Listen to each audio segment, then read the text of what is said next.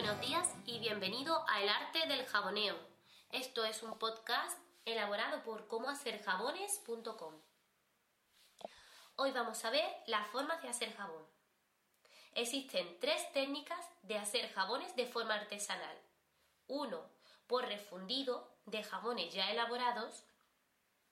Dos, melt and pour, que significa derretir y verter, que es también un refundido pero de una base de jabón de glicerina, transparente o blanca.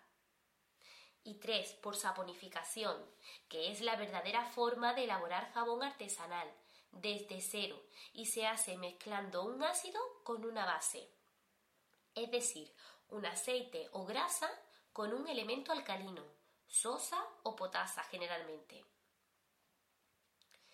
Jabón por refundido.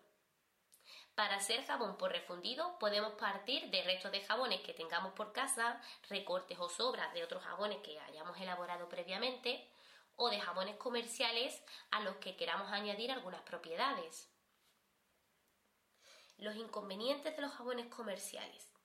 Los jabones comerciales tienen muchos añadidos ocultos derivados del petróleo.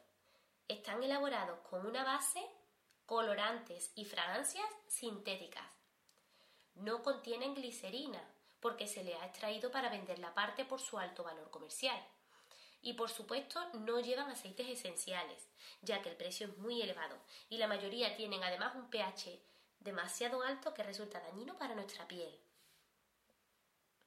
Por todo esto, la mejor opción es usar jabones que hayamos elaborado previamente, ya que tenemos el control de todos los ingredientes que se componen y además podemos predecir con precisión el resultado del jabón. El refundido es en la mayoría de los casos la salvación de aquellos jabones que nos han resultado feos estéticamente, que no han cuajado bien o que después del tiempo de curado han resultado con un pH demasiado alto.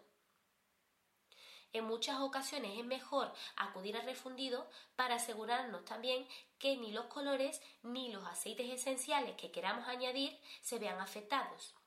Porque pasado el tiempo de curación del jabón el pH se vuelve más estable y el color no varía.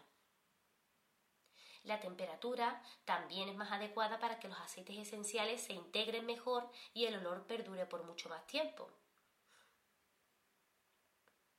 Es muy usual preparar jabones con base de aceite de oliva, que son los jabones de Castilla, para después del tiempo curado refundir y añadir los aditivos que queramos, que se adaptarán a las necesidades de cada piel que lo vaya a utilizar. Para que el refundido sea más sencillo, se puede añadir miel, una cucharada como máximo por kilo. Le aportará además cremosidad y emoliencia al jabón. Si quieres puedes ver una receta en nuestro blog. El inconveniente de estos tipos de jabones es que la textura no es tan lisa como los elaborados por saponificación o los refundidos de glicerina. Quedan así como grumosos y pastosos. Por lo tanto, recomendamos utilizar eh, moldes grandes cuadrados de madera y que el picado del jabón sea lo más fino posible. A ser posible rayado. Hoy en día, con la cantidad de robots de cocina que existen en el mercado, podremos conseguir un picado en polvo muy fino y no resultará tan difícil refundirlo ni tampoco tan feo estéticamente. Los aditivos que podemos añadir a estos jabones lo veremos en otro tema aparte, que son los colorantes naturales, los aceites esenciales o vegetales, fragancias, extractos de planta, etc.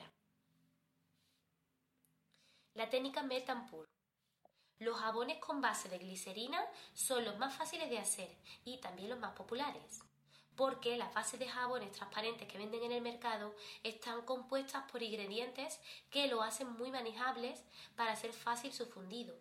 Y además, al no tener color de base, cualquier color que le añadas resultará estable.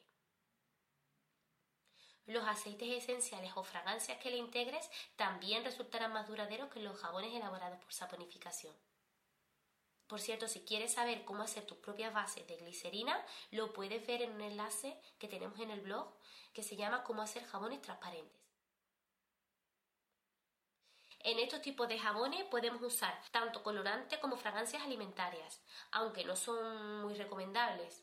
Es mejor las específicas para jabones de glicerina, pero hemos hecho pruebas con estos colorantes y esencias y hemos conseguido resultados bastante aceptables. El resultado del jabón, elaborado con base de glicerina, es bastante fino y por eso son ideales los moldes de silicona, porque adquieren los detalles con bastante más precisión. Se enfrían muy rápido, incluso lo podemos hacer en el frigorífico en unos minutos, permitiéndonos hacer jabones de miles de formas distintas y con incrustaciones de, objetos, consiguiendo resultados bastante aceptables y, y rápidos. También están listos para usar una vez fríos. Para derretirlos basta con meterlos en el microondas en tramos de 20 segundos y remover, no más tiempo para que no se queme. Una vez fundido ya podemos agregarle lo que queramos. También para asegurarnos que no llegue a hervir el jabón podemos fundirlo con más tranquilidad al baño María y cuando esté derretido lo retiramos y ya podemos añadir los aditivos que queramos. El inconveniente de este tipo de jabón es que para personas con piel sensible pueden resultar irritantes porque contienen alcohol, aunque la mayoría se evapora, pero puede que algo se quede impregnado y pueda resecar la piel o producir sensación de tirantez. También son más sensibles a las altas temperaturas y se derriten con facilidad.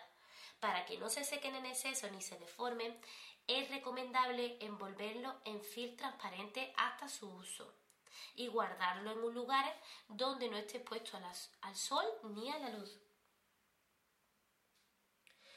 Como contienen además más glicerina que los jabones por saponificación, cuando terminemos de usarlo debemos dejarlo reposar en un sitio seco, porque la glicerina tiene la propiedad de disolverse en el agua o retener la humedad de nuestra piel y al contacto con el agua desaparece muy rápido.